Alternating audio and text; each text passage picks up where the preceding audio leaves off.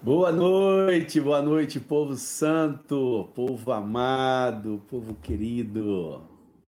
Mais uma vez, estamos juntos, terça-feira, 26 de abril de 2022. Bom demais esse tempo que Deus está nos dando. Pela sua bendita misericórdia, estamos juntos. Queremos agradecer você de todo o coração por estarem aqui conosco, é, por conta da sua vida, das, do seu ministério, do seu serviço é que nós estamos aqui, para de alguma maneira cooperarmos com o propósito de Deus, com o reino de Deus na sua vida e sobre todos aqueles que estão nos ouvindo. Obrigado por sua fidelidade, por nos acompanharem tão atentamente. A você que está online, a você que a posterior, quando tiver um tempo, vai estar aqui conosco também. Queremos que esta noite sirva para edificação de todos nós, sirva de consolo para todos nós de ânimo para todos nós, que haja um ambiente profético da parte do Senhor para cada um daqueles que estão conosco aqui hoje e que irão nos ouvir. Lembrando sempre que o projeto Fundamentos existe por causa de vocês. Nós, diante do Senhor, buscamos diante dele uma ferramenta que fosse capaz de abençoar a tua vida. E assim nasceu o projeto Fundamentos. Então, obrigado pelo engajamento, por estarem aqui conosco. Queria pedir para o Jean colocar aqui na sala juntamente comigo os meus amigos espalhados aí Brasil e mundo afora, sabendo sempre que é um prazer receber cada um deles aqui conosco, uma alegria. Hoje nós estamos aí com um pequeno déficit, né? Nós estamos sem o Marcos, Marcos esteve aqui conosco, passou aqui alguns dias, foi uma alegria tê-lo aqui conosco nessa caravana, com essa caravana maravilhosa, foram dias de edificação, e, e Mário, que está no estaleiro descansando. E eu tenho dito a ele, off, off, meu amigo, não é para fazer de conta, fica quieto, quietinho, porque precisamos de você bem, com a sua saúde renovada, seu descanso. Boa noite, meus amigos. Boa noite, Manuel. Dê seu boa noite para todos, meu amigo. Boa noite, Dimar, Vanjo, João. Igreja linda na face da terra. Estamos aqui mais uma vez com grande expectativa. Certamente o Senhor vai falar muito conosco nesta noite. Vamos junto. Aleluia. E aí, Vanginho? Fala, companheiro. Demais companheiros, João, Manuel, Edmar. Uma alegria estarmos juntos outra vez, ainda que desfocados, mas felizes. Que é. o Senhor que nos conceda outra vez um tempo gracioso, com grande manifestação de sua bondade, de sua graça, de sua bondade, instruindo-nos, fazendo-nos mais próximos da sua vontade para conosco. Aleluia. E aí, João Bion, meu amigo? Boa noite, boa noite, Edmar, meu companheiro. Saudade de você aqui, viu, cara? Tá, fal... tá faltando. De você tá também. Vocês foram embora de casa e ficou faltando alguma coisa aqui. Fazem falta demais. Boa noite, Manuel. Boa noite, Vanja. É uma pena que Marcão não está conosco hoje mas temos a certeza, ele nos deu essa certeza que estaria conosco todos os dias, ele está conosco, não é? Graças a Deus por, por mais esse encontro com a igreja, e à medida que vamos nos encontrando aqui toda terça-feira, o Senhor vai comunicando aquilo que está no seu coração, aquilo que, aquelas verdades que fazem parte de seu conselho. E hoje temos mais uma dessas verdades aí, que o Senhor vai nos conceder graça para comunicar da parte dele. Beijo grande a todos vocês. Aleluia. Lembrando a todos que hoje é nossa 37 lição. Estamos no quarto ciclo. Jesus é a porta do reino. Então, não se esqueça que esse projeto tem uma sequência, uma sequência pedagógica, para que você possa ir acumulando conhecimento e assim você ser melhor edificado. Vai nos acompanhando aí. Não, de, não perca nenhum episódio, nenhuma lição. Queria chamar o Jean aí para dar boa noite dele também. E aí, meu amigo Jean, chega aí, meu amigo.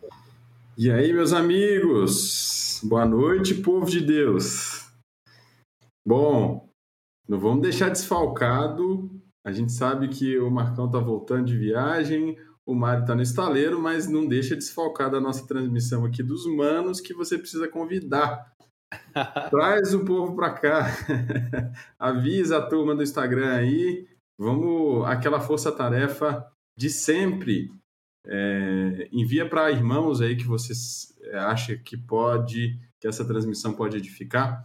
Vamos trazer esse povo para cá junto, tá? Vou lembrar você de se inscrever no canal se você não é inscrito ainda. Se você ainda não deu o joinha, clica no joinha aí. Diz que esse conteúdo é importante para você, assim você coopera com a gente para esse conteúdo ser espalhado aqui pelo YouTube. Faz tempo que eu não falo disso. Vou lembrar você que você pode também ouvir as lições aqui, tanto as, os vídeos curtos quanto as transmissões completas nas plataformas de áudio. É, os links todos estão aqui na descrição do vídeo. Se você precisar, estiver no carro, estiver fazendo alguma tarefa e não puder assistir, você pode ouvir nas plataformas de áudio, no Deezer, no Google e na Apple também, tá? Vou lembrar você que além da playlist de vídeos curtos, a gente tem uma playlist também de vídeos com tradução em libras. E se você conhecer alguém, algum surdo que quer conhecer mais sobre Jesus, que quer aprender, você pode enviar esse link para ele. Eu tenho certeza que ele vai ser abençoado por esse material. Live, é, mais uma terça-feira especial, transmissão cheia de irmãos no chat aqui, graças a Deus. Aleluia. Bom demais mesmo. É, hoje nós vamos ter um tema fantástico, né? É, como a gente já tem dito, nós precisamos preencher algumas lacunas que havia no nosso ensinamento e outras até dar mais profundidade, mais conteúdo. E graças ao Senhor, nós estamos aqui hoje com mais um preenchimento da lacuna, mais um assunto, mais um tema que vai nos ajudar muitíssimo na nossa fé prática, na nossa vida cristã prática, no nosso dia a dia da nossa vida cristã. Por isso, queria pedir aí ao nosso querido Vanjo que orasse para abençoar o Manuel, que hoje é o responsável para comunicar conosco da parte do Senhor esse conteúdo. Aleluia. Graças a Deus. Muito obrigado, Senhor, pela vida Sim, de Manuel. meu Senhor. Muito obrigado por esse momento, por esse programa. Muito obrigado por ter derramado luz em nossos caminhos. Sim, Senhor. Muito obrigado, Senhor, por toda a graça, pela revelação, pelo entendimento, Sim. pelo acréscimo de conhecimento de tua pessoa, de tua vontade, de teu propósito. Ó oh Deus, do teu projeto eterno nós damos graças, Senhor, com gratidão em nossos corações, no nome de Jesus. Te pedimos que tu nos assista nessa noite, sendo com Manuel, com a sua boca, com a sua mente, com o seu coração, Senhor, em plena sintonia contigo. Amém. Sendo também, Senhor, com todos os amados que nos assistem hoje, Sim, que possa Jesus. cativar a mente e o coração de cada um deles. Venhas falar a nossa consciência, enriquecer-nos com fé e esperança hoje, Senhor. Hum, Mais uma vez, em nome de Jesus. Amém. Graças a Deus. Amém. Amigo Manuel, que Deus te abençoe ricamente aí. Amém. Então, hoje o nosso tema é a fé que salva. Vamos falar sobre a fé que salva. Na semana passada, eh, Evangevaldo falou sobre convicção de pecados, iniciando mais um novo ciclo. Tremenda palavra, Vanjo, mais uma vez. Falei na semana passada, repetindo, fui muito abençoado e enriquecido com aquela palavra sobre convicção de pecados. Se você não assistiu ainda, dá uma voltadinha lá e assiste, porque o Senhor tem falado grandemente conosco. Mas hoje vamos falar sobre a fé que salva. Você já deve ter notado que tanto a palavra do Vanjo, convicção de pecados, como esta palavra sobre fé, que é a palavra que eu vou falar hoje, estão dentro do ciclo Jesus é a porta do reino. Em toda a nossa história, nós sempre enfatizamos que a porta do reino consiste em arrependimento, batismo e dom do Espírito Santo. Porém, nós percebemos ao longo dos anos que tem sido necessário falar também de convicção de pecados, que é a palavra que o Vanjo falou, e também da fé. É isso, por isso que o Edmar disse que nós temos um tema novo aí. Novo, mas não é tão novo, né, Edmar? Lembra que nós falamos para vocês que sentimos a necessidade de acrescentar alguns tópicos em nosso pacote de ensino? É isso. Aqui vai mais um tópico. Estes dois temas, convicção de pecado e fé, sempre estiveram implícitos no nosso ensino, nas nossas pregações. sempre falamos deles implicitamente, só que agora nós queremos incluí-los como um ingrediente da, da porta do reino. Por exemplo, a importância disso, né? Vanjo falou sobre convicções de pecado. Como pode alguém ser salvo sem ter convicção de pecados? E da mesma forma, como alguém pode ser salvo sem ter fé? Então, quando as pessoas perguntaram para Pedro, em Atos 2,37, as pessoas perguntaram: que faremos, irmãos? Estava implícito que aquelas pessoas estavam debaixo de uma forte convicção de pecados e que estavam crendo na proclamação de Pedro sobre Jesus e a porta é, o que ele falou, a ponto de fazer com. estavam dispostos a fazer o que Pedro dissesse para fazer. E tanto que foram batizados naquele dia quase 3 mil pessoas. Essa é a importância desses dois temas, nós queremos incluí-los como a porta na porta. Dito isto, vamos entrar no, no nosso tema. Sem fé é impossível agradar a Deus. Hebreus 11, 6, vou pedir o Jean para colocar na tela, diz assim: de fato, sem fé é impossível agradar a Deus, porque é necessário que aquele que se aproxima de Deus creia que ele existe e que se torna galardoador dos que o buscam. Você crê que Deus existe? A caminhada com Deus é uma caminhada de fé, do início ao fim. Gostaria de abordar com vocês hoje cinco aspectos de uma fé que salva. Hoje eu vou abordar quatro, mas são cinco. O primeiro é a fé em fatos. Romanos 10, 17 diz assim: E assim a fé vem pela pregação, e a pregação pela palavra de Deus. A fé, ela é uma resposta que damos quando tomamos conhecimento de algum fato. Nós acreditamos ou não no que ouvimos. A Bíblia está cheia de fatos e nossa fé se baseia nesses fatos. A Bíblia narra alguns milhares de anos de história e são histórias que muitos não acreditam nelas, principalmente porque Deus está presente em todo o tempo. As pessoas que não creem em Deus tentam de todas as formas tirá-lo da história. A primeira tentativa das pessoas é dizer que Deus não existe.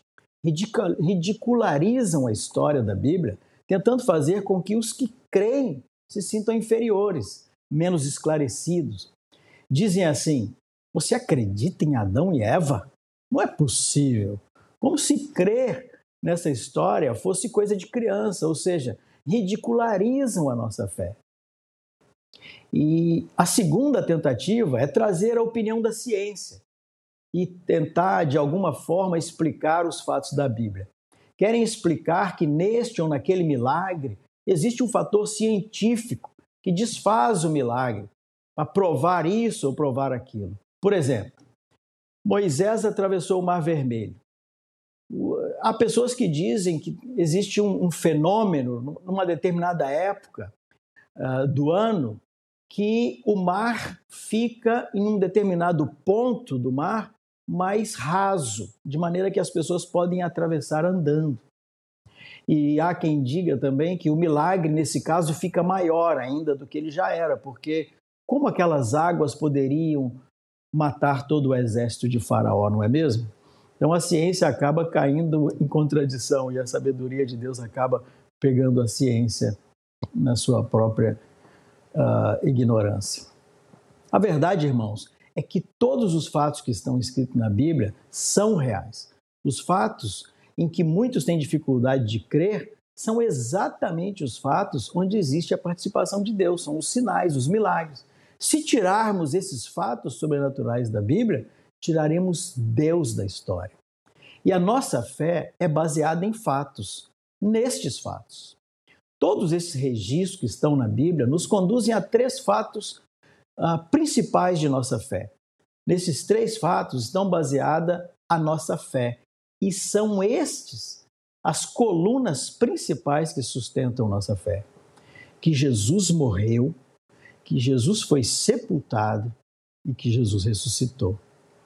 É claro que a nossa fé também está baseada em muitos outros fatos sobre Jesus, sua vida, sua obra, sua volta. Estamos enfatizando esses três como as colunas principais de nossa fé. Os apóstolos foram as testemunhas oculares desses fatos. Eles saíram para testemunhar estes fatos. Esse testemunho chegou até nós. Nós cremos e hoje nós testemunhamos esses fatos também. Jesus está vivo, amém, irmãos? Jesus está vivo. 1 Coríntios 15, de 1 a 4, diz isso: fala assim: Irmãos, venho lembrar-vos o evangelho que vos anunciei, o qual recebestes e no qual ainda perseverais. Por ele também sois salvos, se retiverdes a palavra tal como vou-la preguei, a menos que tenhais escrito em vão. Antes de tudo, vos entreguei o que também recebi, que Cristo morreu pelos nossos pecados, segundo as Escrituras, e que foi sepultado e ressuscitou ao terceiro dia, segundo as Escrituras. Aqui, amados, está o centro da nossa fé. Nestes fatos está o coração de nossa fé. O segundo aspecto é a fé em uma pessoa. Crer somente em fatos não salva ninguém. Muita gente crê em fatos, em todos esses fatos sobre Jesus. A própria Bíblia diz que os demônios creem e tremem. É, Tiago 2,19 diz assim: Crês tu que Deus é um só? Fazes bem, até os demônios creem e tremem. Aqui queremos fazer uma diferença entre crer em e crer que. Crer em fatos é crer que.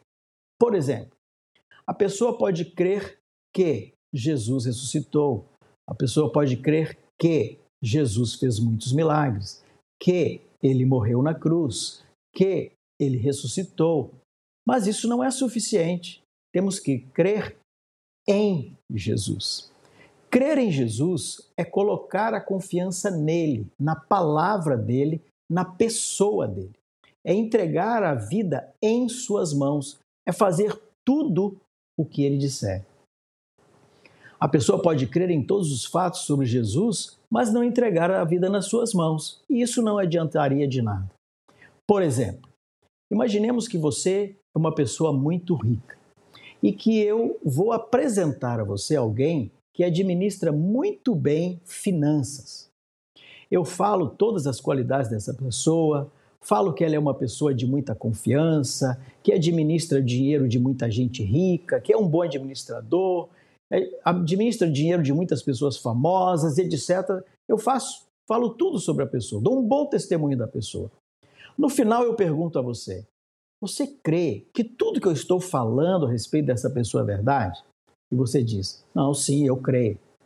Então eu faço uma outra pergunta, que é uma pergunta chave para você. Você quer entregar toda a sua riqueza nas mãos dessa pessoa para ela cuidar de tudo para você? Se você entregar, é porque você crê na pessoa. Você vai confiar toda a sua riqueza na mão, nas mãos dela. Se você não entregar, é porque você não confia na pessoa, certo? Pois é, crer é confiar. Ter fé é confiar. Os demônios creem nos fatos sobre Jesus, mas eles não colocam a confiança deles em Jesus. Baseado nos fatos, Jesus ressuscitou e está vivo. Seu túmulo está vazio. Maomé não ressuscitou, Buda não ressuscitou. Seus túmulos estão lá e seus ossos ficaram no túmulo.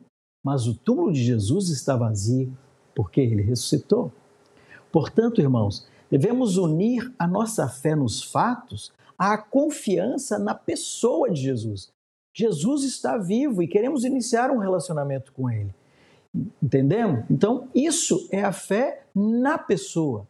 E para desenvolver essa fé na pessoa, nós entramos no próximo aspecto, que é a fé verbal. Uma pessoa que crê, ela abre a sua boca. Me vem à mente o cego de Jericó. Ele soube que Jesus estava passando na cidade. Ele creu naquilo que falaram para ele sobre Jesus. E o que ele fez para demonstrar a sua fé? Ele abriu sua boca. Ele gritou. Ele disse: Filho de Davi, tem compaixão de mim. Esse texto está em Lucas 18, de 35 a 42, eu queria ler para vocês. Diz assim: Aconteceu que, ao aproximar-se ele, Jesus, de Jericó, estava um cego assentado à beira do caminho, pedindo esmolas. E ouvindo o tropel da multidão que passava, perguntou o que era aquilo. Anunciaram-lhe que passava Jesus, o Nazareno. Então ele clamou: Jesus, filho de Davi, tem misericórdia de mim. E os que iam na frente o repreendiam para que se calasse.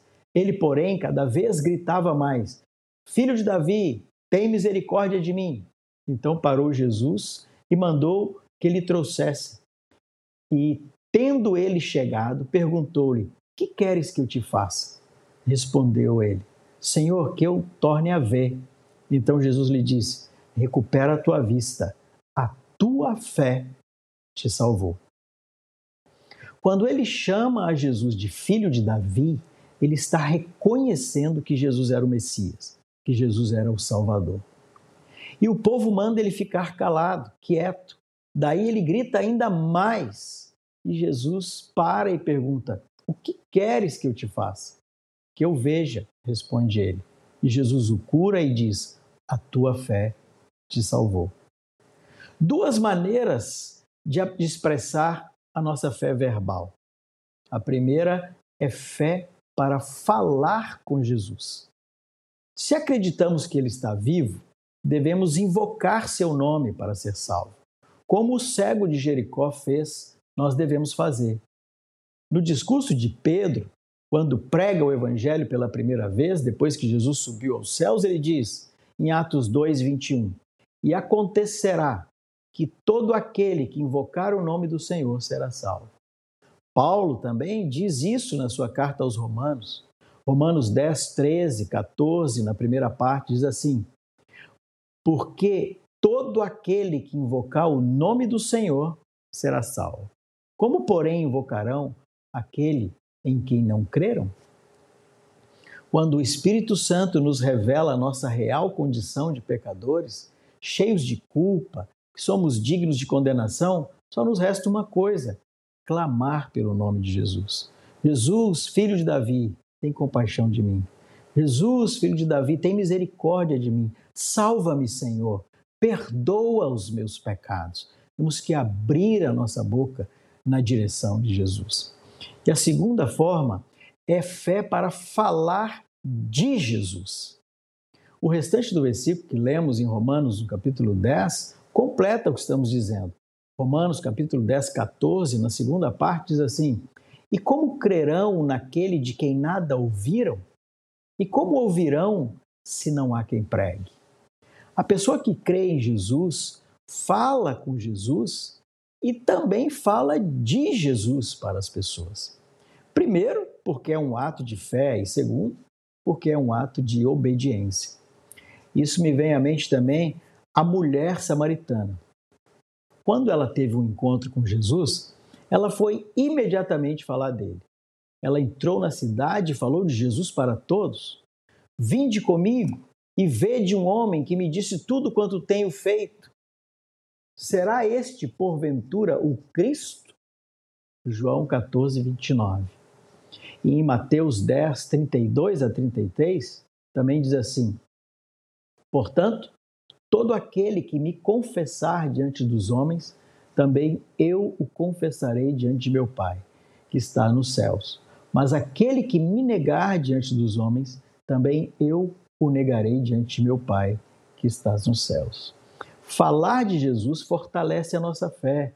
Dar testemunho de Jesus perante os homens é um exercício que todo discípulo deve fazer para fortalecer a sua fé.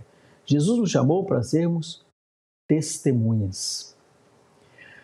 E o quarto aspecto de uma fé que salva é a fé prática. Assim como o arrependimento, a fé é acompanhada de ação. A fé não é somente o que você pensa, a fé é o que você faz. Em Tiago 2,14, meus irmãos, diz assim: Meus irmãos, qual é o proveito se alguém disser que tem fé, mas não tiver obras?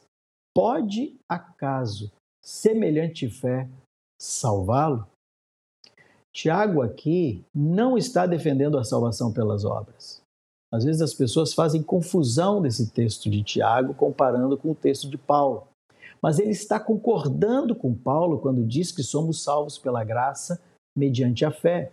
A salvação continua sendo pela graça, mediante a fé. Só que a fé sem obras é morta. Efésios 2,8 diz lá que, porque pela graça sois salvos mediante a fé, e isto não vem de vós, é dom de Deus. E a pergunta que surge é: a salvação é mediante qual fé? A fé que salva, a fé verdadeira.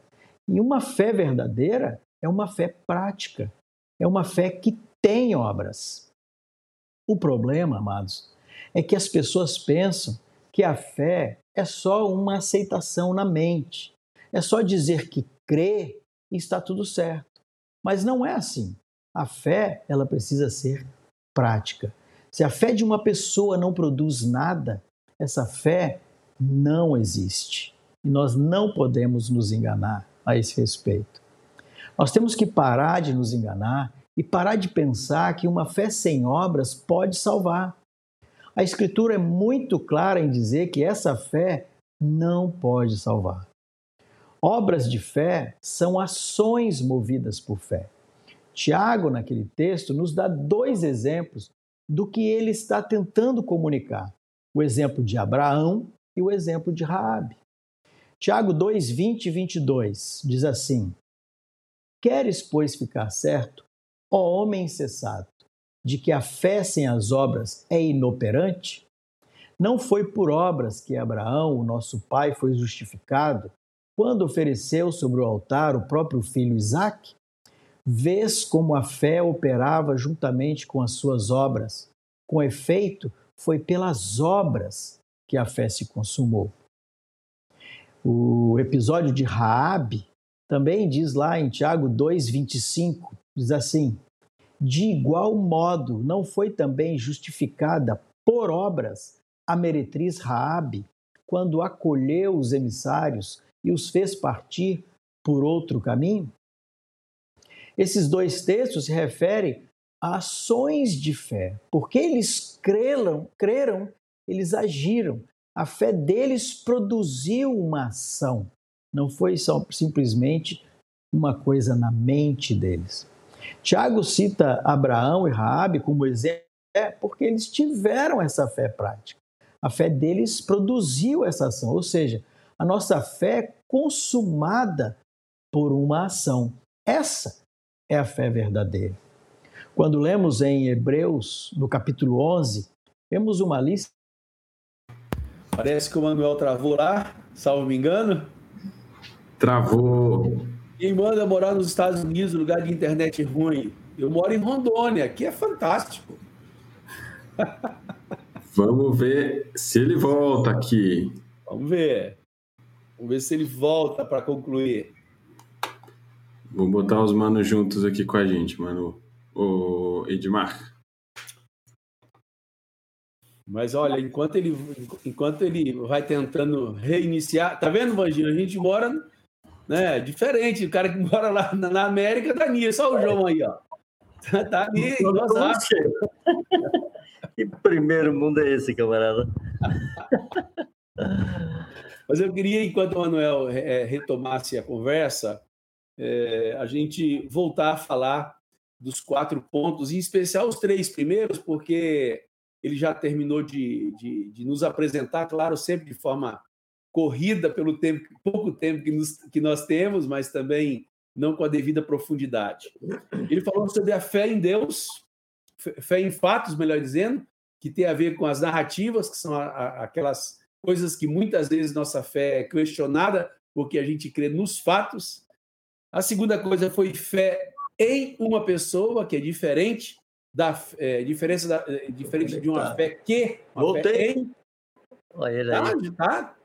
Tô faz... terminando de fazer uma catequese rapidinho. Você, então, o primeiro é demais. fé em fato. O segundo, fé em uma pessoa, que é diferente da fé que é uma, uma, é uma, é uma diferença enorme, muito bem explicado e aplicado pelo Manuel. E a terceira, essa fé verbal, que ela tem a ver com falar com Jesus e falar de Jesus. E o Manuel agora está no, no quarto ponto sobre a manifestação dessa fé prática, da fé que salva. Então, Manuel, uma pena que você mora no primeiro mundo e tem esses, essas intercorrências de internet e eu estou cá em Rondônia, tranquilo. Vamos lá, meu amigo. Continua aí na fé prática. Quarto ponto. A, a, internet aqui nos Estados Unidos não é boa, cara, e eu acabei caindo. Aonde que vocês me perderam? Vocês têm condições de me ajudar? Você tinha terminado de ler o texto da Raabe. Você eu estava explicando a... ele. Então eu cheguei a ler Volta o texto lá para Tiago, versículo 25. Então eu cheguei a ler a Raabe, não terminei a Raabe, né? Não, não concluiu. Estava no meio da leitura do texto. Tiago 2, 25. 25, isso. Perdoa, igreja amada. De igual modo, não foi também justificada por obras a meretriz Raabe, quando acolheu os emissários e os fez partir por outro caminho? Tiago cita Abraão e Raabe como exemplos de fé, porque eles tiveram uma fé prática.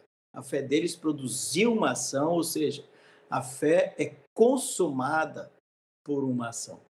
Quando lemos em Hebreus, no capítulo 11, vemos uma lista gigante de pessoas que colocaram a sua fé em ação. E lá, outra vez, está quem? Abraão e Raabe, capítulo 11 de Hebreus. E estão muitos outros ali. Mas todos os que estão naquela lista, que chamamos de os heróis da fé, eles estão ali não porque moveram montanhas, curaram enfermos, ressuscitaram mortos, etc. Eles estão ali porque fazem parte de uma lista de pessoas que obedeceram a Deus pela fé, creram em Deus e colocaram em prática a palavra de Deus e deram prova da sua fé. Fé não é aceitar a palavra de Deus como verdade, fé é agir de acordo com a palavra de Deus. Muitas pessoas aceitam a palavra de Deus como verdade, sem agir por ela. E isso não tem valor. Eu gostaria de fazer uma pergunta, por exemplo: quando foi a última vez que você creu em Deus? Essa pergunta soa estranho quando falamos assim. Quando foi a última vez que você creu em Deus? Creu em Deus? Porque muitas vezes nós pensamos que você um dia creu e agora você tem fé para sempre. Mas a gente tem que colocar nossa fé à prova todos os dias. Quando foi a última vez que você correu risco por Jesus? Risco de vida, risco de perder um relacionamento, risco de perder o trabalho, de perder dinheiro. Nós vivemos em países onde a nossa fé quase não necessita ser provada. Nós temos as coisas básicas que precisamos. Mas existe muita gente pelo mundo afora que necessita provar sua fé todos os dias.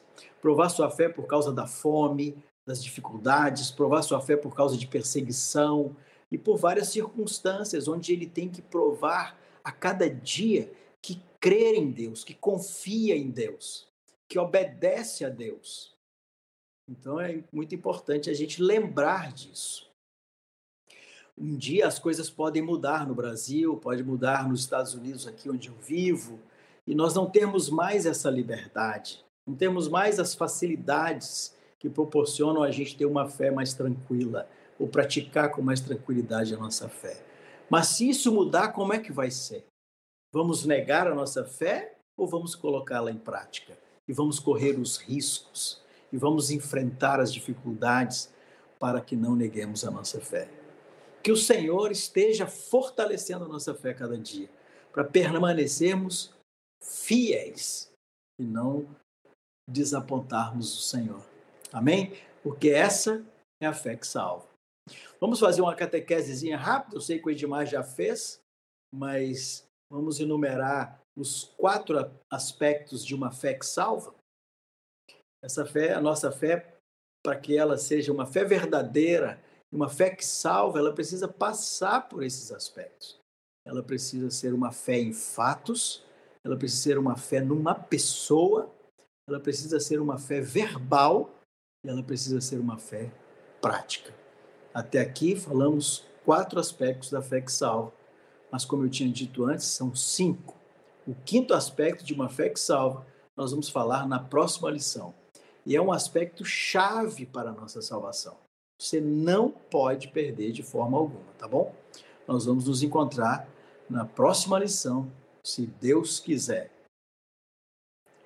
Agora eu queria fazer algumas perguntinhas, são três perguntinhas para que possamos considerar atentamente.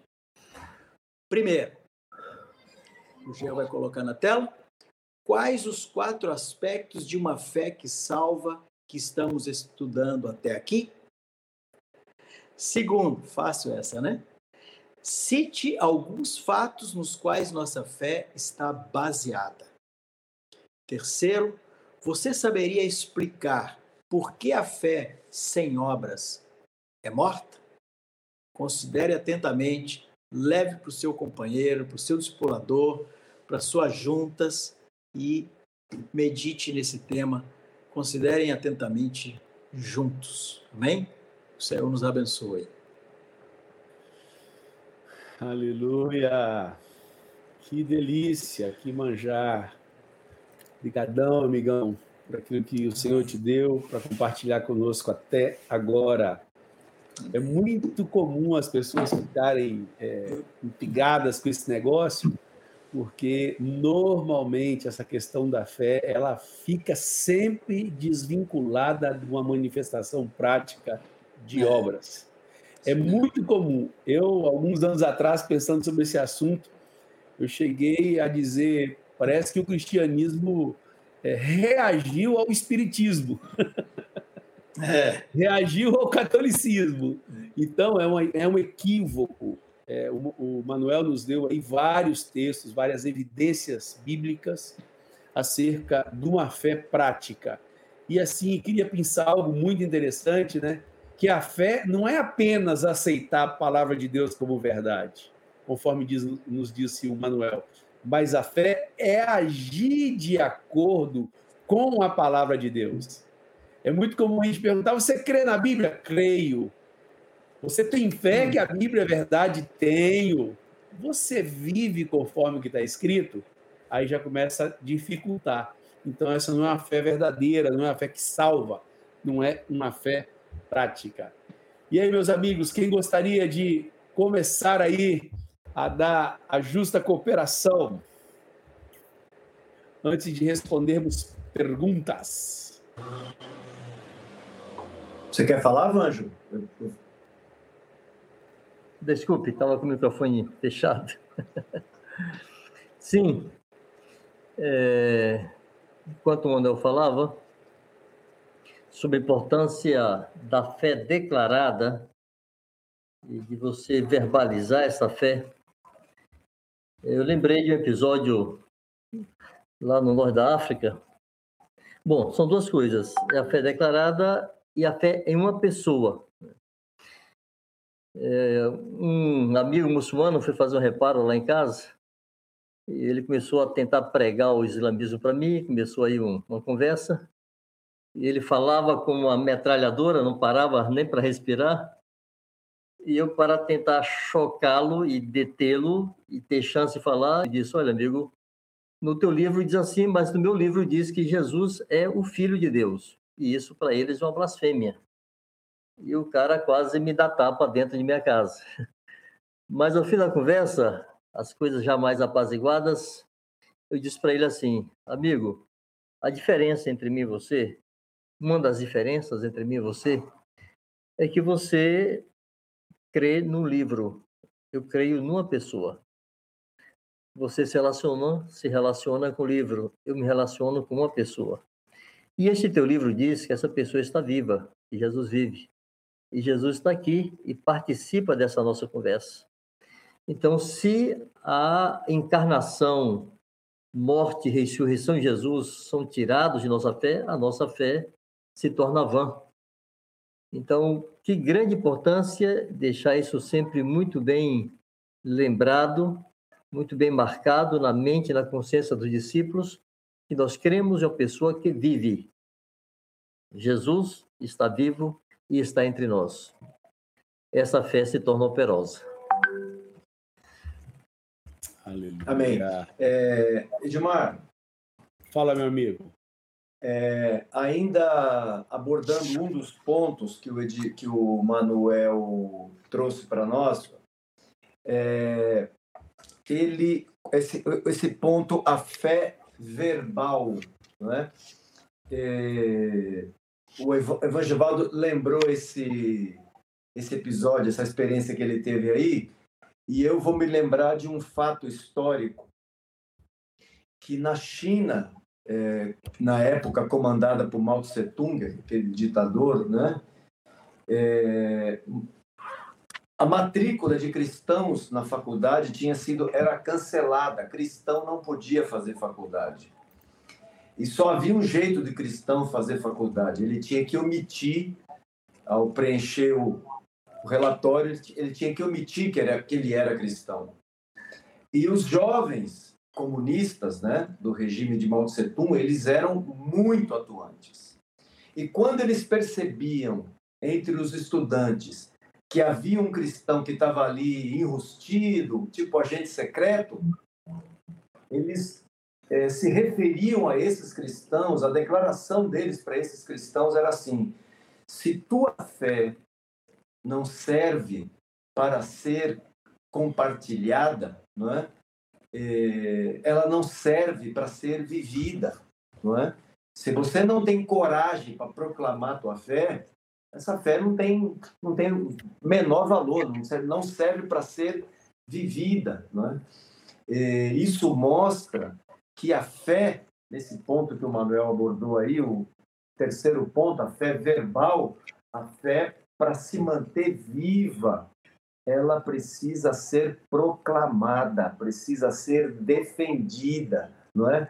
é Vanjo, esses dias, numa ministração, é, esse exemplo que eu acabei de citar, eu, eu ouvi do Vanjo, não é? E até imaginei que você ia citar esse exemplo, Vanjo, emendar com esse que você trouxe aí. Estava na lista. Pô, ah, então, me perdoa, usei sua lista. Estava na minha lista aqui também.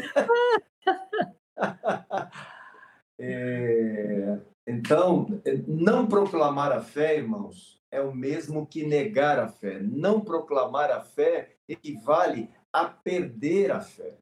É, há um texto em Apocalipse, capítulo 12, versículo 11, o texto diz: Eles, pois, o venceram, não é? É, por causa do sangue do Cordeiro e por causa da palavra do testemunho Aleluia. que deram. Aleluia. E mesmo em face da morte, não amaram a própria vida. Essa gente que João viu ali, é, essa gente morreu, não é? Porque viver não era não era a prioridade. Morreu defendendo a fé, morreu proclamando a fé morreu compartilhando, dando testemunho.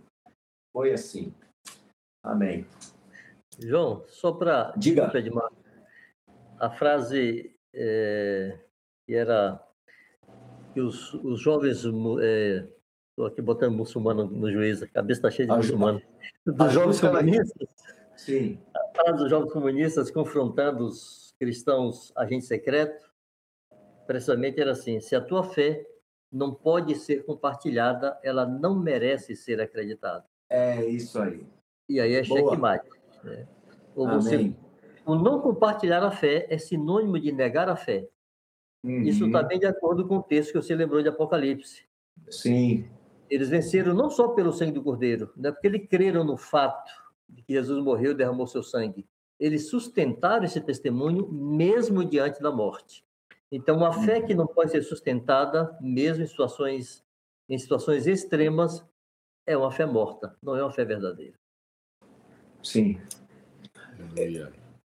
Edmar. Pois não? É... lá, meu amigo. Posso dizer mais uma coisinha aqui? Um outro exemplo aqui, quando, quando o Manuel fala sobre a fé prática, não é? De você crer em Deus, de você expressar essa fé em Deus, é, é inevitável, né, irmãos? Eu creio, acho talvez na cabeça, na, na, na, nossa mente aqui, na mente dos irmãos que estão nos acompanhando aí, que estão participando do chat, é, é inevitável nós nos lembrarmos de Jó, né? Porque Jó, Jó teve essa fé prática. No meio de toda aquela situação que ele estava passando, coberto de chagas. É, lá em Jó capítulo 1, né, versículos 20 e 22, de, de, de, primeiro ele perdendo, perdeu tudo, né? E ele se mantém na fé. O versículo, o versículo 20 a 22 de Jó capítulo 1 fala: Então Jó se levantou, rasgou seu manto, rapou a cabeça, lançou-se em terra e adorou, e disse: Nu saí do ventre minha mãe, e nu voltarei. O Senhor deu, o Senhor tomou, bendito seja o nome do Senhor. E o texto fala que em tudo isso não pecou Jó, nem atribuiu é, a Deus falta alguma. O que é isso, irmãos? Isso que o Manuel falou assim: quando foi a última vez que você creu em Deus? Essa experiência de Jó mostra que naquele momento, é, essa fé que Jó tinha, que estava guardada lá, a circunstância fez com que essa fé se tornasse visível, pudesse ser vista. A fé que Jó tinha, ela foi praticada, não é? é e é, é, interessante que no, num outro episódio, né, ele, quando Jó agora com a enfermidade, Jó diz lá: Eu sei que o meu redentor vive e por fim ele se levantará sobre a terra, coberto de chagas. Mais um exemplo que, dessa fé que estava lá, que a, a, olho nu ninguém podia perceber ela, mas no momento de circunstância, numa situação, numa pressão, essa fé pode ser vista. Então, achei muito interessante, muito boa, Manuel, essa, essa pergunta que você faz. Quando foi a última vez que você creu em Deus? Ou seja, quando foi a última vez que tua fé se tornou visível, que você agiu baseado em tua fé? Amém. É, vermos a fé como um aspecto da nossa fidelidade a Deus é um aspecto muito importante, porque normalmente o que se divulga sobre a fé tem muito a ver com fatos é, de, de, de cunho milagrosos, né? É, transportar monte, é, ressuscitar mortos, mas pouco se relaciona a fé com a fidelidade a Deus, com a firmeza na, na, na certeza de que Deus é verdadeiro, ele é veraz sempre. Eu até sugiro depois uma leitura mais detalhada do capítulo todo de 11 de Hebreus, porque lá pela fé foram cerrados ao meio. Pela fé, eles morreram na fé sem, contudo, terem alcançado a promessa, mas crendo. Então é muito importante esta abordagem que Manuel faz por conta disso por conta da, da religião que sempre pensou a, a fé como algo meteórico, né? Então, a pergunta que nós podemos fazer, por exemplo, dentro desse questionamento sobre a fé em fatos. Nós temos abordado no, no tema passado de que Jesus voltará. Esse é um fato a ser esperado. É um fato que nós não podemos perder no coração a narrativa dele de que isso irá acontecer.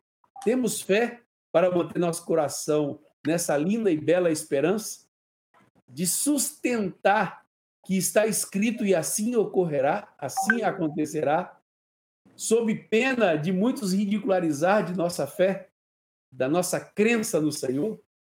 Então é muito importante esse assunto ser abordado nesse momento, porque vai nos ajudar a destinar tempo de nossa vida a uma fé que não apenas foi suficiente para a salvação, mas uma fé que continua sendo suficiente para a salvação e obediência a Deus, e fidelidade ao nosso Senhor. Não é uma Amém. coisa do passado, passado, presente e futuro. Manuel, você gostaria de fazer mais alguma mais algum acréscimo, porque às vezes a gente não consegue é, falar quase tudo que a gente está pensando, porque o tempo é pequeno, mas agora nesse bate-papo você tem alguma algo que você gostaria de falar ainda, meu amigo? Você fica lendo o pensamento da gente, né, Dimar? Porque realmente o tempo é curto e a gente não tem como explorar tudo e até também deixar um pouquinho para vocês é, considerar atentamente e ir descobrindo coisas por você. Não, a gente dá tudo pronto também, não, não tem graça, né? Mas tem uma outra coisa também aqui que fica me segurando aqui, sabe o que é, Edmar?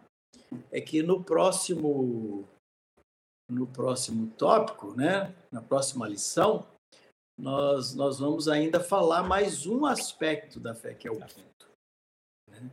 E eu estou guardando aqui segredo, puxando todos os freios para não entrar nesse tópico. Aleluia. A gente tem o que dizer na semana que vem, mas é um tópico muito importante que se une a esses quatro tópicos uh, que a gente falou aí hoje. Esses quatro aspectos, né? Joga. E... Bom demais, Mas é- Manuel. Mas é isso. É o gancho para ninguém perder a live da terça-feira que vem. Não pode perder. Vamos lá, Joãozinho. Edmar, é, é, essa palavra nossa, é, realmente era é uma palavra, era um tópico que necessitava ser agregado a todos os demais que o Senhor já, já havia nos dado, com certeza. E ouvindo o Manuel hoje, ficou, ficou mais evidente ainda.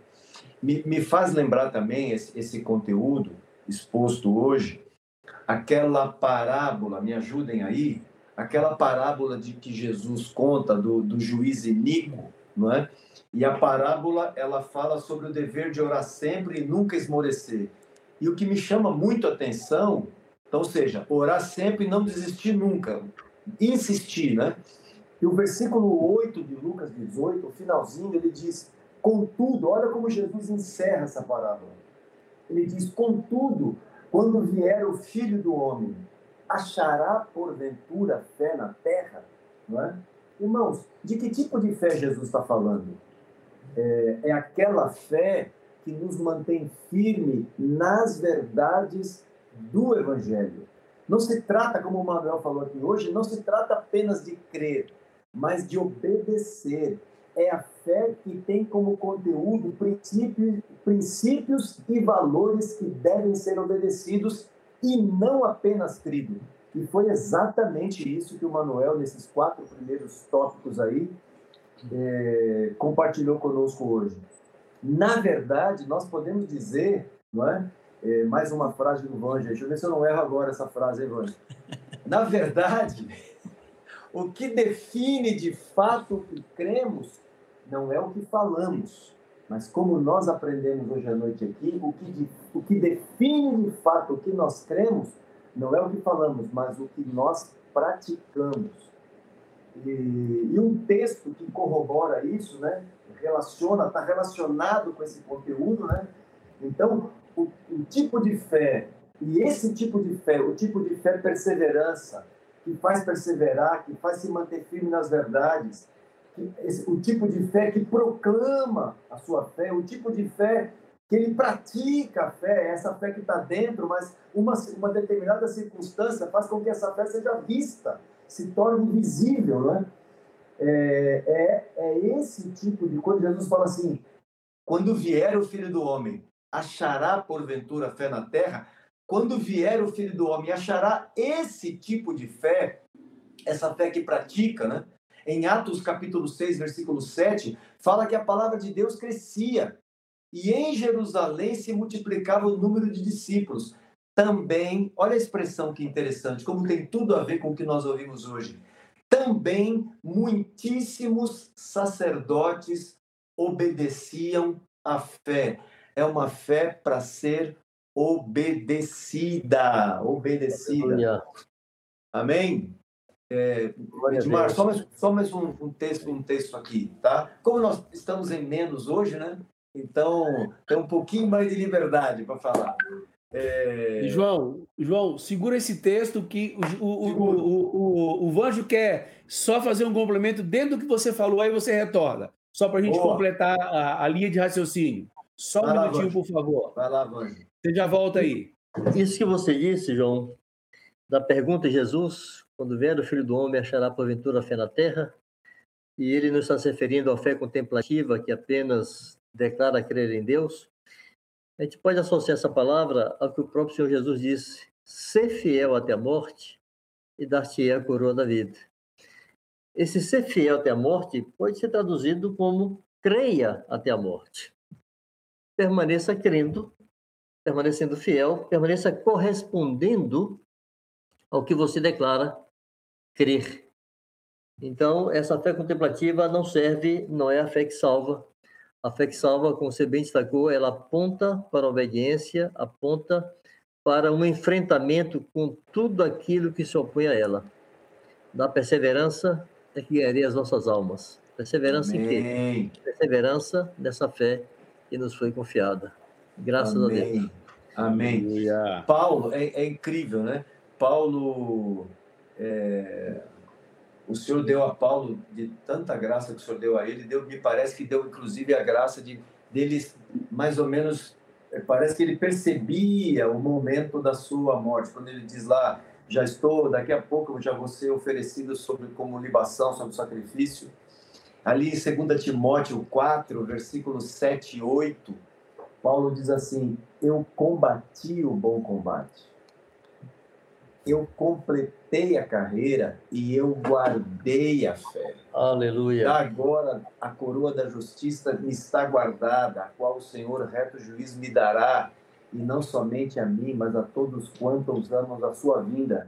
Eu combati o bom combate, eu completei a carreira e eu guardei a fé essa fé, esse, essa fé que nós ouvimos hoje à noite aqui, esse conteúdo, é uma fé para ser guardada, né?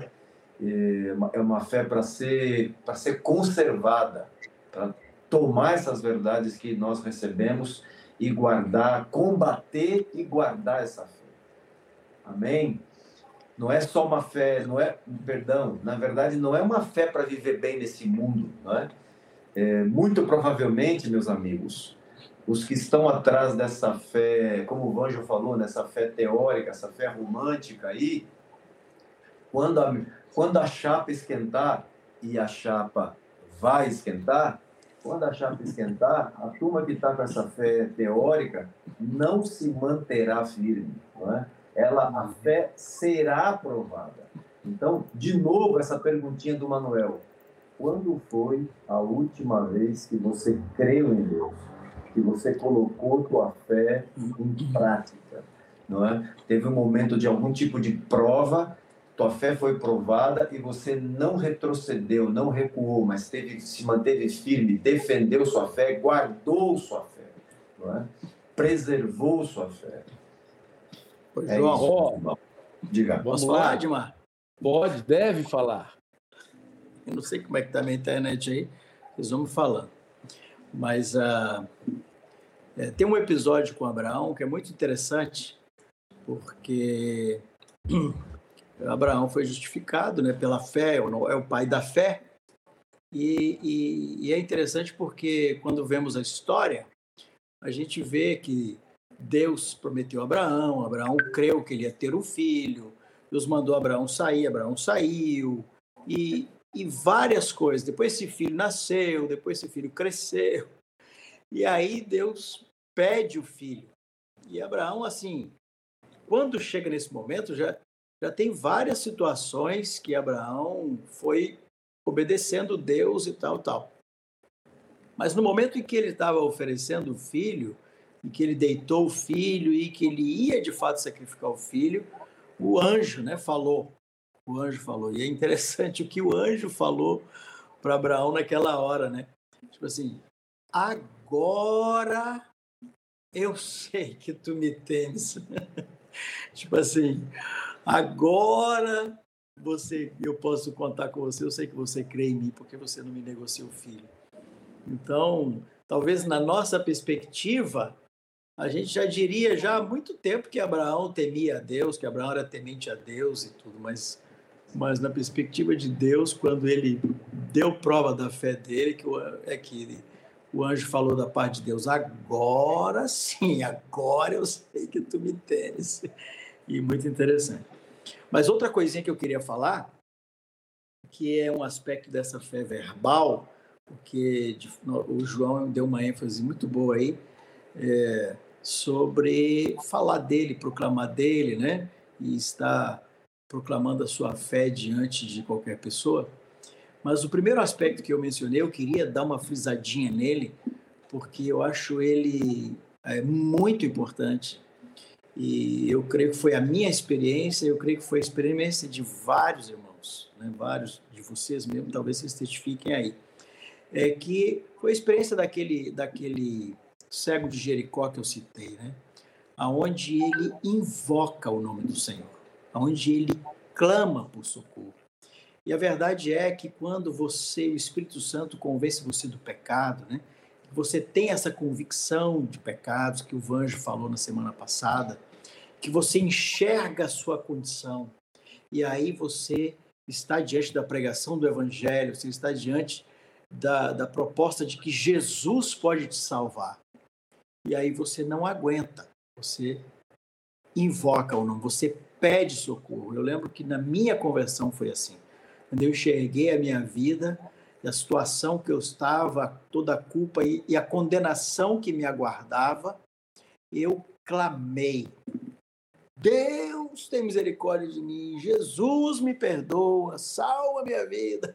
Eu, naquela hora, negociava qualquer coisa com Jesus, eu entregava, fazia qualquer coisa, porque eu reconheci meu estado, mas eu pedi por socorro, pedi, Senhor, me salva a minha boca se abriu na direção do Senhor. Essa foi a minha experiência. Eu não recebi um estudo bíblico sobre isso para fazer isso. Eu fiz isso por causa tamanho meu desespero.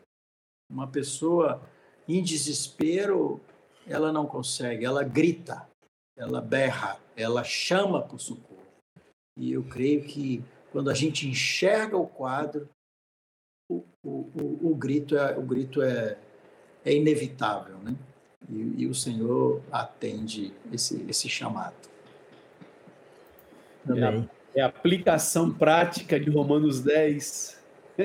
Exatamente. É a aplicação prática de Romanos 10. E bem você frisou a, a experiência da maioria de nós mesmos, todos nós, quando somos convencidos de pecados, não tem como não clamar pelo filho de Davi. Não tem como não clamar por Jesus, vir para Jesus vir em nosso socorro. E incentivamos a você a não esquecer disso. Fale com Jesus, não esqueça de externar sua fé falando com o seu irmão mais velho, com o nosso irmão mais velho, nosso amigo Jesus. Ele está sempre disponível para ouvir quando clamamos por socorro da parte dele. Tá joia? Eu queria perguntar a vocês, vamos colocar aquela primeira pergunta lá, Manuel, que eles fizeram para você? Uma pergunta simplesinha, mas. Não era vocês que iam responder assim. Não, é você, me parece que era você, não era não? Tudo você hoje? Fala aí, é, é, qual é? E essa foi específica para você, Manuel. Essa foi específica, Manuel. Não, não, não faz pergunta assim específica para mim, gente. Mas pode dizer, vai. Vamos ver se não foi difícil, eu... bota ela aí. É, essa é aquela que o, o... Ah, o Gil? O Gil colocou, alguém, alguém ah, fez Gil. essa pergunta, não sei se foi o Gilberto, Gil. foi o Bajo que, que é fez. Olha só, vou para o Gil, cara. Olha aí, rapaz, audiência qualificada para você, Manolo. A resposta é muito simples, Gil. Amado, querido, um abraço para você. Você está fazendo falta aqui, Gil. Ai, ai. Ele, hoje ele entrou de todo jeito na nossa live aí, né? Botou é, entrou. a carinha dele lá com a, com a Sueli. Beijo para vocês. É, essa resposta é muito simples, né, Gil? Você sabe. Ah, é sim. A, a, fé que salva é a mesma fé que santifica. Agora, se explicar isso aí vai demorar um pouquinho, mas a resposta é simples. É, é sim, só existe uma só fé. E a fé que, que justifica é a fé que santifica, sem dúvida. Se alguém não segue crendo para ser santo, então não creu para ser justificado. Exatamente. Está declarando que não creu de verdade. É. Uhum. Tem, alguma, tem alguma coisa errada nessa fé, né? Pois o, é. Cláudio, o Cláudio lá de, de São Paulo, ele fez uma pergunta aí. Eu tenho quase certeza que o Vanjo quer responder essa pergunta. Tem a cara do Vanjo essa pergunta. Cláudio Lisias. De, deixa eu só, deixa eu só. Eu lembrei quando você estava falando essa, em cima dessa pergunta do Gil. Eu acho até que o Gil fez essa pergunta, assim, jogou essa pergunta. Claro que o Gil sabia da resposta, né? Mas eu me lembro uma vez de um irmão que fez um trocadilho com a palavra santificar, né? Que é isso que vocês estão, estão comentando, que é de, é de tornar santo, de tornar mais parecido com Jesus. Ele falou que santificar é santo ficar a cada dia, né? Você, à medida que você vai pondo essa fé em prática, você vai se santificando, não é? Então é, é, é santificar. Aleluia. Ai, ai. Consegue enviar do, do Claudinho aí, nosso amigo? Cláudio Lísias. Tá passando a bola para mim mesmo, João? É, veja se não tem a sua cara. Presta atenção. Pois bem, o, o, o Cláudio aí começou a enumerar, enquanto é, o Manuel explicava, né? Expunha. Primeiro, fé nos fatos, fé na pessoa e fé na declaração, e declaração da fé. Seguiria o quarto aspecto, que é essa fé praticada. Mas é isso, Cláudio. Nós cremos nas coisas que Jesus fez, nas coisas que Deus faz, Manuel deu uma série de exemplos bíblicos das realizações de Deus, dos grandes milagres de Deus, e se separamos a nossa fé desses fatos, ela fica sem, sem seu suporte. Depois, a fé na pessoa de Jesus, ele veio, ele viveu, ele encarnou, morreu na cruz e ressuscitou. Está vivo hoje. Cremos na pessoa de Jesus. Essa fé precisa ser proclamada, declarada, o exemplo que João citou aí dos estudantes chineses, né? o texto de Apocalipse que João citou, e poderíamos agregar aí, João, além de, de Apocalipse 12, 11, Apocalipse 6, 9 Apocalipse 20, verso 4, diz exatamente a mesma coisa. Sim. Então, como na conclusão de todas as coisas, vai prevalecer a fé daquele que manteve o seu testemunho. Uma fé escondida, uma fé guardada, não é fé verdadeira. E, por último, essa fé que foi explorada por último aqui agora nos últimos comentários, a fé que vai produzir a santificação, é a fé praticada, é a fé sustentada. E a pergunta de Manuel elucida isso, né? Muito, muito própria essa pergunta. Qual foi a última vez que você creu em Deus, né? Então, bota a turma para pensar. É, eu não criei e isso resolveu tudo. Ou eu sigo crendo, ou essa fé não vale. Não sei se te atendi, Cláudio. Mas então, é... praticamente, você respondeu a pergunta do Alberto Soares, porque ele pergunta assim, irmãos, vocês poderiam dar exemplos de uma fé morta? Então, se é uma fé que não vale, ela é morta. É isso aí. Joia. Itamar Brandão também faz uma pergunta, né? Poderíamos, na verdade, ele faz uma afirmação depois de uma pergunta. Você consegue colocar aí para nós? Podemos afirmar que a fé diária é um pilar que devemos nos agarrar para nos conduzir para a vida eterna? Já foi respondido pela medida. Com certeza, né? Até tomando aquele texto de texto de Paulo, né? Combati o bom combate, completei a carreira e guardei a fé. Já a coroa da justiça me está reservada. Por quê? Porque ele, porque ele guardou, né? Porque ele preservou a fé. Amém. Joia. O, o, o, Vanjo também queria dar uma resposta sucinta a uma pergunta que foi feita por quem? Vamos lá, Vanjo, deixa eu lembrar aqui lá embaixo. E governador Valadares. Isso. Achou a pergunta aí? Achei. Livre pensar. Achei. Boa noite, irmãos. Igreja e Governador Valadares. O que aconteceu com a fé de Pedro quando ele negou Jesus, negou Jesus e qual é a lição que podemos tirar deste fato? Bom, Pedro negou, ao negar Jesus, ele negou a fé. Ele foi reprovado, ele foi posto à prova e foi reprovado. Importante notar que Pedro estava é, colocando-se antes desse evento, né, em cima de, de, uma confiança em si mesmo. Ele chegou a ser arrogante, dizendo: se todos te negarem, eu não.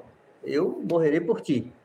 Mas na hora do aperto, ele foi reprovado e negou para preservar a própria vida. Houve espaço para resgate porque houve profundo e verdadeiro arrependimento. Pedro chorou amargamente saindo dali. E na continuidade, Pedro demonstra como ele estava desesperado pela reconciliação, pelo perdão do Senhor. Aquele episódio em que ele entra na tumba de Jesus, no túmulo de Jesus. João, que foi na frente, João correu mais do que Pedro, era mais jovem, né? Pedro era meio coroa. João chegou primeiro, mas não entrou. E Pedro chegou e entrou. A consciência de Pedro lhe impunha violar qualquer preceito. Ele precisava ser reconciliado com o Senhor Jesus. E ele entrou naquele, naquele sepulcro violando a lei, que não poderia entrar em sepulcros. Então, houve arrependimento verdadeiro, houve quebrantamento verdadeiro.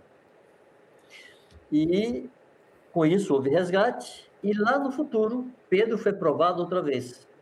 E ele glorificou a Jesus, glorificou a Deus com um martírio. Segundo a tradição, Pedro foi crucificado de cabeça para baixo porque disse que não era digno de morrer como seu Senhor crucificado normalmente. Então, sua fé foi provada, ele foi reprovado ao negar, foi resgatado porque quebrantou-se e se arrependeu, isso vale para todos nós. Nós podemos ser uhum. tropeços pelo caminho, mas se, se há arrependimento verdadeiro e genuíno, o Senhor vê o nosso ponto. Ele toma a iniciativa de vir nos resgatar e nos dará seguramente uma outra chance de sermos provados e aprovados, mantendo a nossa Amém. fé nele. Amém. Amém. Aleluia. É, vamos lá? Chamar o Jean de, de novo para dentro da sala, Jean. Alguém Fala, meu. Só um pouquinho, Jean. Alguém quer mais explorar alguma coisa que ficou para trás? Você gostaria de fazer mais alguma consideração, algum ponto para vocês? Está bom sobre o conteúdo já conversado hoje? Para mim, bom. Vamos lá, então, Jean. Maravilha. É, eu vou fazer um comentário aqui. Uh, o José Silva perguntou aqui uma, alguma coisa sobre algumas mensagens que aparecem no chat aqui. É, nós não temos como, é, ou a gente bloqueia o chat, ou a gente libera o chat. Então, às vezes, é, José, são robôs que enviam essas mensagens aí com conteúdo inadequado a gente fica de olho aqui para excluir esses usuários rápido, mas assim, não cliquem em nada, é só não entrar aí nesse, nesses links que vem. Na verdade, o chat é, não libera link, então não precisa, é só não clicar no, no nas, nessas mensagens que aparecem aí, mas a gente está de olho para ir limpando o chat aqui, tá? Uh, eu quero fazer o seguinte, quero aproveitar, Edmar, e agradecer o pessoal que está compartilhando o conteúdo. Você que faz isso está nos ajudando demais a espalhar esse, esses temas para gente que, para outras pessoas que precisam. Então, é, eu tenho certeza. A gente viu aqui irmãos dizendo que enquanto a gente vai conversando, enquanto a gente vai ouvindo vocês, é, os irmãos vão colocando frases que foram ditas e aí tem gente que fala, poxa, é tanta frase boa aqui no chat também, né, que vem dessa conversa. Então, eu quero aproveitar aqui para agradecer todo mundo que compartilha, que divulga o fundamento, você está ajudando na prática a, a, espalhar esse conteúdo aqui que abençoa a gente tanto. Eu quero agradecer hoje, especialmente, o pessoal do Instagram aqui, que fez esse movimento de espalhar que a gente estava ao vivo a Maria Goretti, a Aida, a Mirela Ferreira, a Thaís Reis, Leandra Nascimento, Kátia Paixão, Patrícia Moura, Júnior Santos, Maria Lúcia Mendes e Marcos Vinícius. Olha que tanto de gente. Talvez tenham muitos outros irmãos aí que, que não esqueceram de marcar. A gente aqui é quem eu consigo ver. Mas muito obrigado, irmãos vocês que compartilham esse conteúdo, que espalham essa live. É, vocês nos ajudam muito a fazer esse conteúdo ser acessível. A gente tem testemunhos de irmãos de outros países, é, mensagens de gente, de, de irmãos espalhados por esse mundo afora aí, contando que têm sido abençoados por essas transmissões. Então, você que compartilha, muito obrigado. Muito obrigado a você que se inscreveu, muito obrigado a você que comentou, muito obrigado a você que participa no chat aqui também. Outra coisa, você sabe que o projeto Fundamentos é, não. Ele nasceu para ser essa ferramenta de levar o. organizar o ensino, de facilitar o acesso a ele e também de ampliar, de fazer acessível para mais gente. Uh, mas ele tem, o projeto tem custos e você também pode colaborar com o projeto fazendo uma doação lá no site do Fundamentos tem um link que você pode colaborar financeiramente. Você que pode contribuir financeiramente, é, você ajuda as pessoas que não podem a manter esse projeto aqui.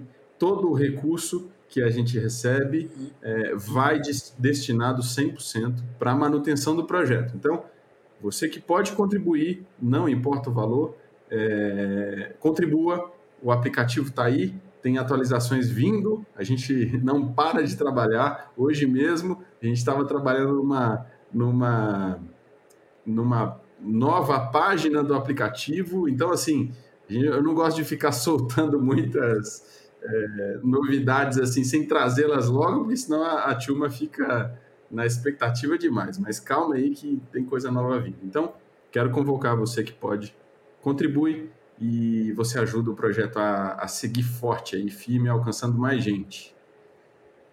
Amém? Amém, meu amigo. Bom demais. Alegria. Queria todo o coração mesmo agradecer aos irmãos por estarem conosco aqui e pedir para que o Vanjo ore novamente. Ele começou orando, conclui a oração hoje, agradecido a Deus por esse tempo, por todos os irmãos aí que estiveram conosco e aqueles que Aleluia. ainda acessarão esse conteúdo para a glória do Senhor. Graças a Deus. Que bom, Senhor, que alegria, que gratidão, que ações de graças. Nós te bendizemos o nome porque tu és santo, porque tu és bom. Te damos graças por esse tempo, por toda a boa palavra distribuída, semeada. Rogamos que tu faças, Senhor, com que o Espírito Santo Amém. produza o fruto necessário no coração, na mente, na consciência de cada um dos teus filhos. Que essa fé seja renovada no coração dos teus filhos, Senhor. Que cada um dos teus filhos sejam desafiados, seja desafiado a pôr em prática a sua fé, a rever a sua fé, a tomar em conta outra vez, Senhor, os fatos, todas as tuas realizações. Como Jesus disse, creia pelo menos por causa das mesmas obras. Leva o teu povo, Senhor, a crer na pessoa viva de Jesus, nosso bendito Amém. Senhor, presente conosco todos os dias. Sim. Leva o teu povo, Senhor, a ser proclamador, cada um dos seus Amém. filhos. Seja um verdadeiro sacerdote e profeta, proclamando a tua verdade por onde quer que passa, sejamos sal e luz, Senhor, no nosso cotidiano. E que essa festa encontre uma expressão prática em nossa vida. A doutrina seja praticada assim, em nossos lares, o trato dos maridos com suas esposas, das esposas com seus maridos, dos pais com os filhos, filhos com os pais, na relação entre os irmãos, Senhor, que a tua igreja seja santificada por Sim. meio dessa obediência simples Amém. e humilde à tua vontade e à tua pessoa, Amém. Senhor. Produza essa fé, essa fé frutífera. Produza, Senhor. No nome de Jesus, Pai Santo, nós te pedimos. Graças a Deus por essa noite. Aleluia. Aleluia. Obrigado a todos vocês que estiveram aqui conosco. Obrigado pela sua audiência, sempre, sempre importante. Obrigado por estarem aqui online conosco até essa hora, hora da noite. Sabemos que tudo isso vai redundar em glória eterna do nosso Senhor em nossas vidas. Amém. Deus abençoe ricamente você, sua casa, sua família, seu serviço na casa de Deus. Compartilhe o link com seus amigos, com seus parentes. Tem acesso no seu, na sua agenda de celular, compartilhe o link. Tem acesso em qualquer mídia social, compartilhe o link, porque assim você vai divulgar o reino de Deus sobre a face da terra. Deus abençoe ricamente. Obrigado a cada um dos meus amigos que estiveram aqui conosco mais uma vez. Obrigado, Manuel, João, Vanjo, Jean, Alemão. Muitíssimo obrigado. Deus abençoe vocês e cada um de nós, no nome de Jesus. Beijão. Valeu, queridos. Beijo.